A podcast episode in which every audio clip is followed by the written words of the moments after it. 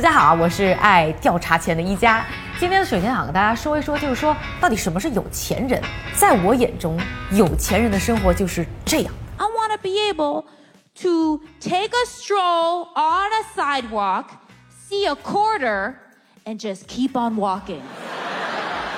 但是呢，要是换到比尔盖茨身上，他可能别说一个 quarter 两毛五，就是一百美元放在他的面前，他都不会弯腰去捡，因为人家有那个功夫，可能都已经赚了一千美元了。而今天呢，想和大家介绍的这个大佬啊，人生当中有一年，他每个小时呢都能赚一百万美元，算算就是一个上午，人家就又在深圳前海买了一套房了。而这个富豪呢，就是 Sheldon。No no no 啊！我要说的富豪 Sheldon 呢，可不会和室友同住。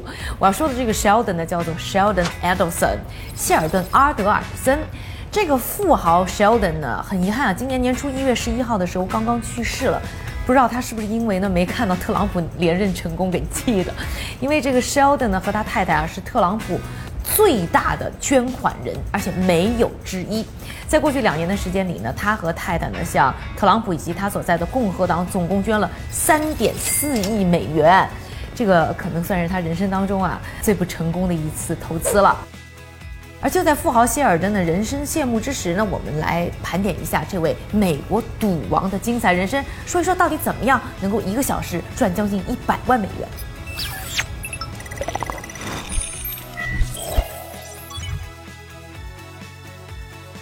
上个视频呢，和大家聊了华尔街这个大赌场的一些玩法啊。今天呢，则想和大家说说真正的这一些赌场大佬都是怎么挣钱的。那说到赌王呢，大家可能首先想到的就是何鸿燊，在去年去世的这位啊澳门赌王。我唔系沙尘，我影第二啊！冇人敢影第二。但是大家不知道的就是，我们今天要说的这个谢赌王啊，在进入澳门博彩业之后呢，迅速的就抢走了何赌王在澳门的龙头地位。可见这个谢赌王会做生意呢，不是吹的。他名下的拉斯维加斯金沙集团就是拥有威尼斯人等这个酒店的这个公司啊，在全球博彩业是排名第一。那在去年的时候呢，谢赌王呢以二百九十八亿美元的身价是排在二零二零福布斯美国富豪榜上的第十九位。而说到这个谢赌王呢，和何赌王还有一些共同点。首先呢，他们两个呢都有犹太人血统，不过这个何赌王太国际化了，所以犹太血统呢已经变得很少。而这个谢赌王呢，则是百分百的犹太人，而这一点呢对他来讲自己特别重要啊。他一度呢特别自豪的一个 title 呢，就是他曾经是全世界最有钱的犹太人。另外呢，就是谢赌王和何赌王一样啊，都是在已经呢发家致富之后呢，才进入博彩行业的。而要说这个谢赌王的一生呢，都在不停的寻求改变和创新，这也是他成功的奥妙之一。I've been in business for 69 years, since I was 12. I realized that the only way to get ahead was to do things different. If you do things differently, success will follow you like your shadow.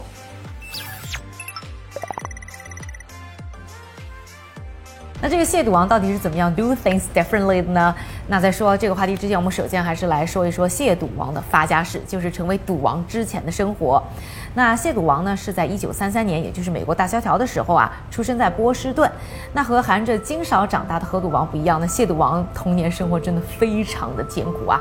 当时呢，他的爸爸呢是从立陶宛来的一个移民，那主要是开出租车挣钱的。他的妈妈呢，主要是靠啊帮别人缝补一些衣服呢来贴补家用。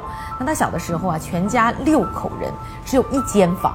一张床，在晚上还有三个人要睡地板，一年到头都是没有新衣服的。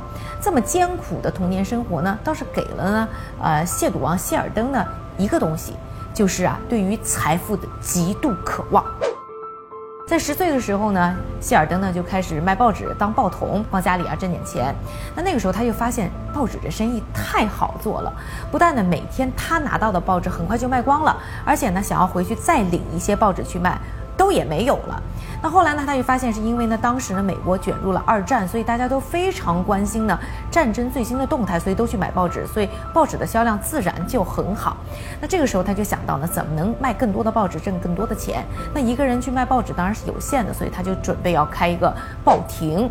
开报亭当然好，不但能卖的报纸更多，还能去拿呢报社的补贴和广告费。但这个就需要一些启动资金，怎么办？不走寻常路的希尔登呢，就玩了一套苦肉计。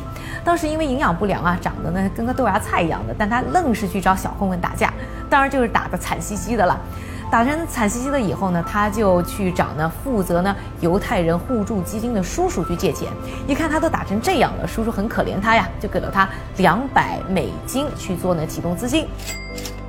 有了这两百块美金之后呢，谢尔登呢就开了两个报亭，并且还拿到了当时非常热销的《波士顿环球报》的零售权。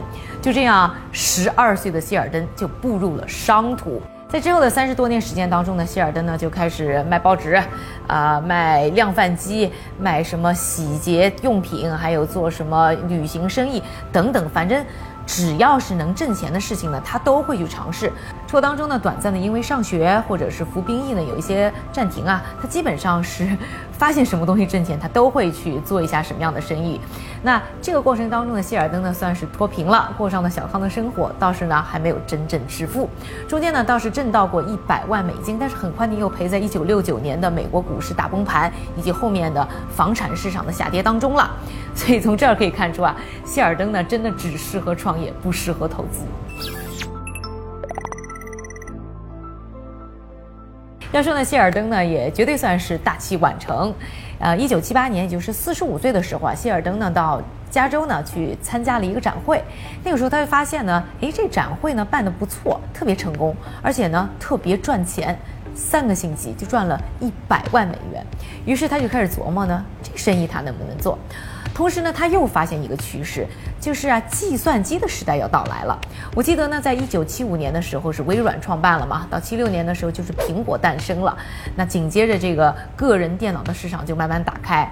所以谢尔登呢也是看中这个趋势，于是就在一九七九年啊，把他看到这两个新的机会呢结合在一起，和他的两个合伙人呢，在拉斯维加斯的 MGM 呢就创办了第一届的 Comdex 计算机展览会。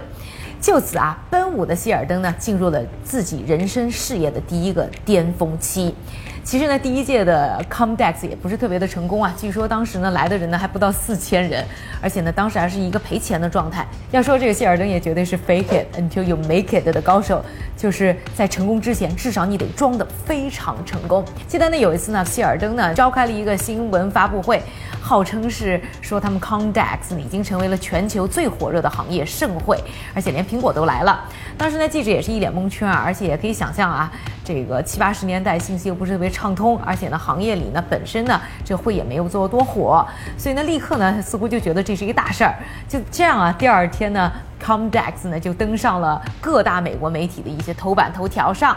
而借着这一波热度啊，这个谢尔登呢就又说服了当年的 IT 小鲜肉比尔盖茨做他们的会议嘉宾，这样呢就又拉了一波流量。结果呢，很快啊，这个 Comdex 呢，真的就成为了科技产品经销商们每年不能错过的一个盛会。在八十年代的时候呢，谢尔登又尝试呢把整个的会啊向公众的进行开放，结果呢到会人数出现指数级的增长啊！我记得呢最高峰的时候呢，每年来到 Comdex 的人数能有 二十万。虽然呢是这样一个改变呢，是让一些啊批发经销商的人呢来吐槽，但要说这个谢尔登谢老板呢是一直是在尝试啊，能用一些新的方式、新的玩法，把会做得更好，去赚更多的钱。也因此啊，在很长一段时间当中呢。谢尔登呢，并不是亵渎王，而是大家口中的展览教父。而随着呢展会的生意越做越好呢，谢老板发现一件事儿，就是呢每年呢来参展的人啊，交到他手上的钱，其实呢不如这些人呢花在酒店和酒店的赌场上的钱要多。他呢有点不爽，觉得自己呢造了这么多流量，结果呢这个造的流量的这个带来的收益的大头却是别人在赚。于是呢他就开始关注啊这个拉斯维加斯的酒店业。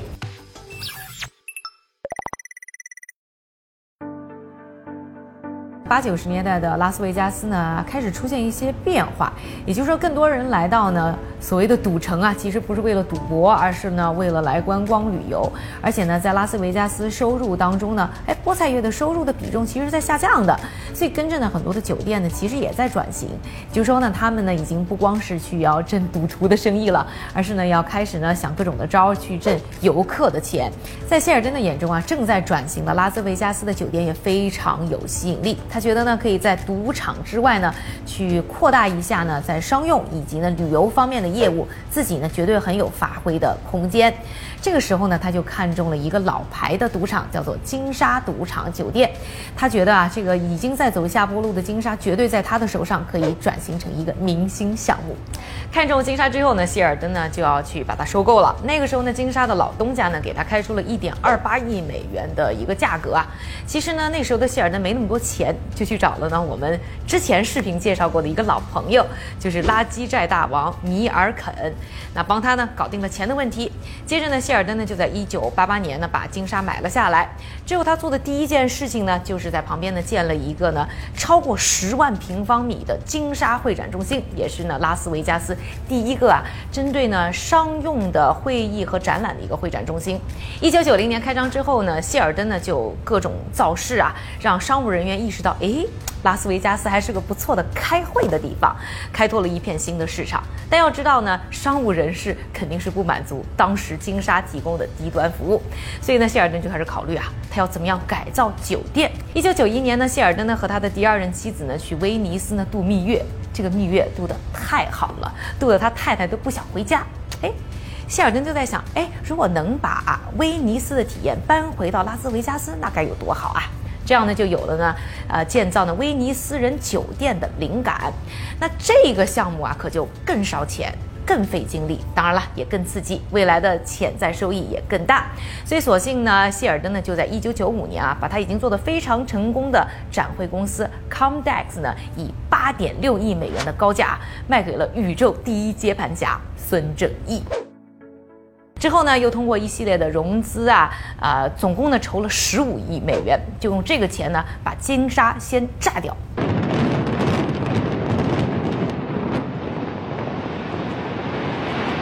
然后呢，再在废墟之上呢，建造了他心目当中的威尼斯人，啊，一开业以后啊，就生意滚滚，非常的好。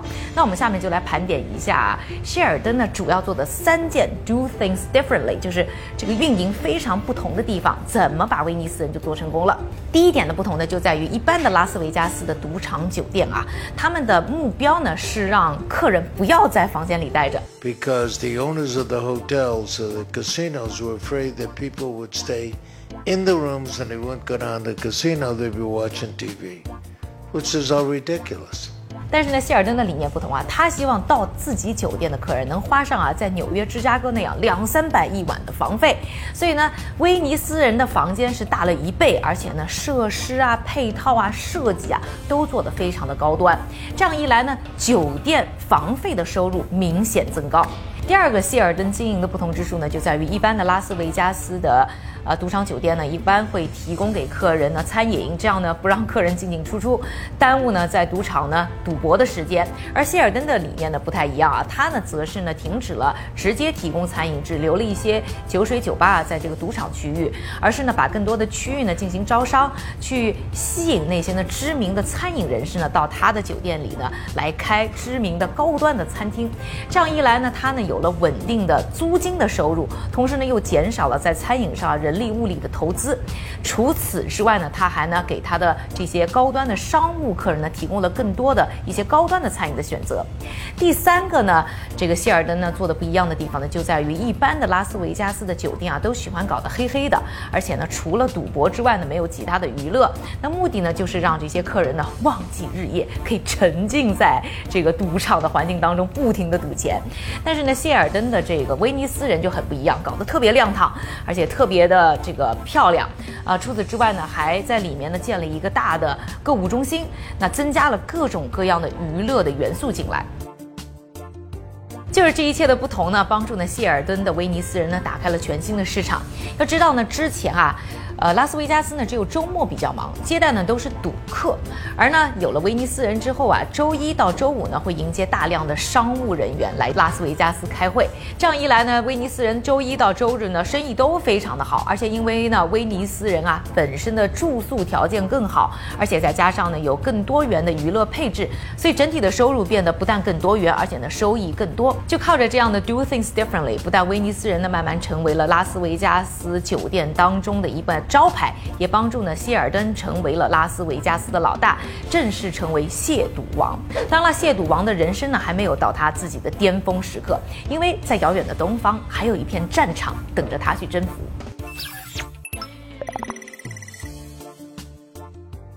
二零零二年的二月八日呢，澳门博彩经营执照的竞标呢正式开始。那要知道呢，这样一来就一下子打破了之前何鸿燊何赌王一手垄断了澳门博彩业的格局。那来竞标的大佬都很多呀，大家都看着这块肥肉。其中呢，还有大家非常熟悉的一个人，就是呢，美国前总统特朗普。当然了，这个竞标的结果大家也已经预见到了，就是亵赌王胜出。很快呢，他就在二零零四年呢，在澳门呢开放了他的新的金沙赌场。他呢也把呢一系列啊在拉斯维加斯已经检验过的经营的经验呢，全都搬到了澳门。而金沙赌场一开业啊，生意就好的不得了，好的连亵赌王自己都没有想象到。据说呢，当年啊，金沙赌场的一张赌桌啊一天就能挣六千一百美元。元，那比呢，呃，威尼斯人度假村呢还多了一半。就这样呢，金沙赌场澳门呢，在不到一年的时间，就帮呢亵赌王收回了两点六五亿美元的投资。很快的，亵赌王呢又花二十三亿美元呢，把威尼斯人呢也搬到了澳门。可能呢，很多的朋友呢也去那里体验过。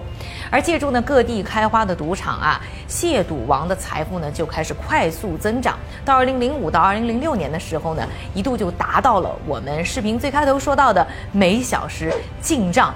将近一百万美元的速度，而用了短短三年的时间呢，亵赌王的身价呢就从呢三十亿美元左右一下子升到了两百六十五亿美元，直逼呢比尔盖茨和巴菲特，一度是排在福布斯美国富豪榜上的第三位。